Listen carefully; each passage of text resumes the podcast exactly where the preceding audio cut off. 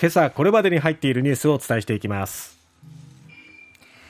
G20 サミット。ウクライナ戦争非難宣言の取りまとめに向けて調整大詰めへ。GDP4 四半期ぶりのマイナス成長。個人消費伸び悩む。世界の人口80億人を突破。12年間で10億人増える。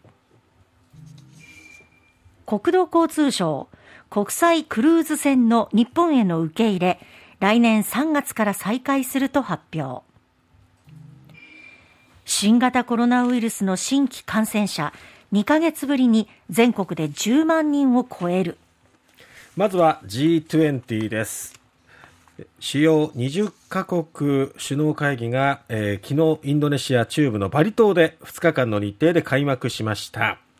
え、昨日は食料・エネルギー安全保障と保健をテーマに議論されました。新興国を中心に各国首脳からはウクライナ侵略が招いた食料危機への懸念を示す声が多く上がったということです。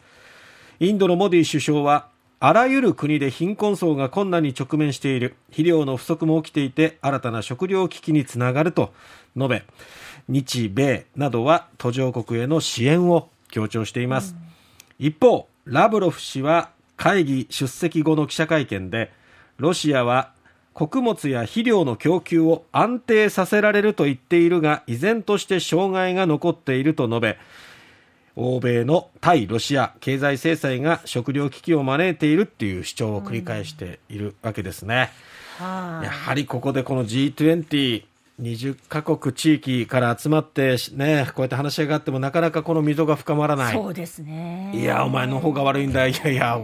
お前の方が悪いだろうっていう言い合ってるような感じで、なかなか踏み込んだ話ができない。はい、っていうところで、まあ、あの、やはり、比較的みんなが取り組みやすい、あこれはみんなでぜひやろうっていう、まあ、環境の話であったり、うん、あるいはその食料危機、ねえー、そういったところをまず、えー、話を進めていって、まずこうみんなで協力していこうっていうムードを作り出した後、うん、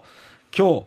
まあ、この核などをはじめとしてですね、はい、このウクライナ情勢についての話し合いが行われるわけですが、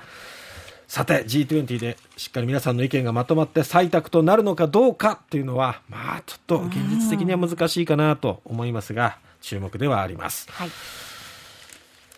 え続いてですけれども GDP2022 年7月から9月期の国内総生産 GDP は物価変動を除いた実績で前期4月から6月期と比較すると0.3%減、うん、年率換算で1.2%減となりました。マイナス成長は4四半期ぶり。つまり1年前の同じ7月から9月期以来とい。うことになりますね、はい、マイナス成長に転じた主な要因はやっぱり輸入ですね。そうですよね。円安、資源高の影響を受ける、やっぱりこの石炭とか石油製品を輸入に頼っていますからね、はい、この輸入っていうところが前の時期と比べると5.2%増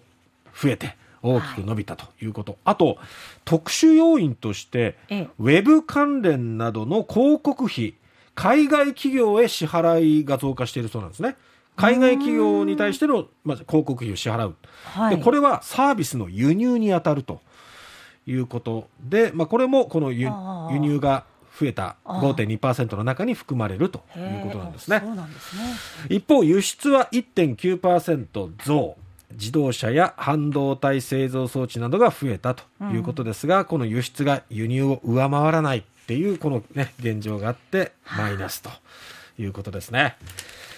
増えたのは人口です。人口がね。80億人。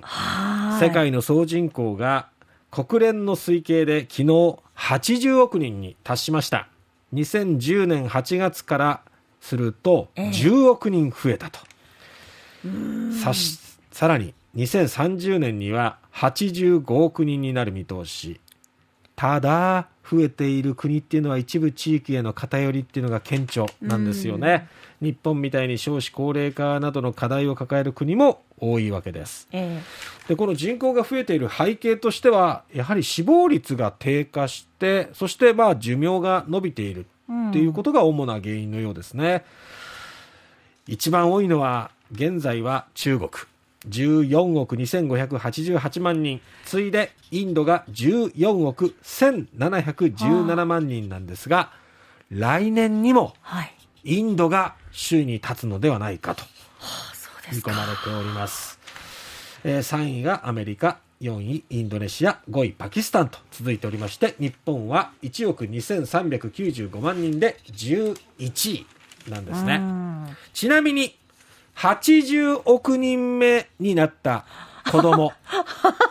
つまり昨日ええ生まれたことによって80億人に突破したわけなんですけれどもはい。その人が分かってるんですねすごいですね。あこうやって調べてるんだと思って旧ソ連のアルメニアで生まれた女の子だったとロシア国営のタス通信が伝えましたはあ。これロシアが勝手に伝えてるってわけじゃなくってええ。ユニセフはい。国連児童基金の認定によるものだとした上で、うん。えーこのアルメニアの東側にありますゲガルクニク州というところの知事が体重2900グラムの元気な女の子が地球で80億人目の人間になった。おめでとう。幸せな子供時代と明るい未来がありますようにと書き込みました。へえ。わかるんですね。調べてるんですね。日々ねもう日。付変わった0時。そうそう。だから昨日、0分一昨日の時点ではいもう84億9999万何人とかなってたんでしょう。だからもう1日に大体何人ぐらい生まれるっていうね、統計は分かってるんでしょうから、あ、昨日にも達成だろうって貼ってたんでしょうね。ねそしたら、あ、この子だってなったということですね。すごい。さて、国土交通省は国際クルーズ船の日本への受け入れを再開すると発表しました。来年の3月にも日本に寄港するクルーズがおよそ3年ぶりに再開する見通しということです。国際クルーズ船というとね、ダイヤモンド・プリンセスで発生しました新型コロナの集団感染を受けて、2020年の3月以降停止しておりましたけれども、えー新たな指針として乗客の95%以上にワクチン2回接種と乗船前3日以内の PCR 検査か抗原検査による陰性証明を求めるなど、まあ、いろんな指針を、えー検討していくということですね。まあ、これによって、まあ、に特に福岡はインバウンドでね、はい。えー経済的には潤ったところがありますから、まあ、多くね期待を寄せているところもあるでしょうけどもこれだけ受け入れるっていうことは医療関係も含めて体制が万全なのかどうか感染対策はどうかっていうところが気になります。というのも10万人気の1日の新規陽性者が突破っていうことでね、はい第増えて8波もう入り口に立ってると考えてた方がいいですよね。うんですね。えー改めて基本的な感染対策気をつけていきましょう。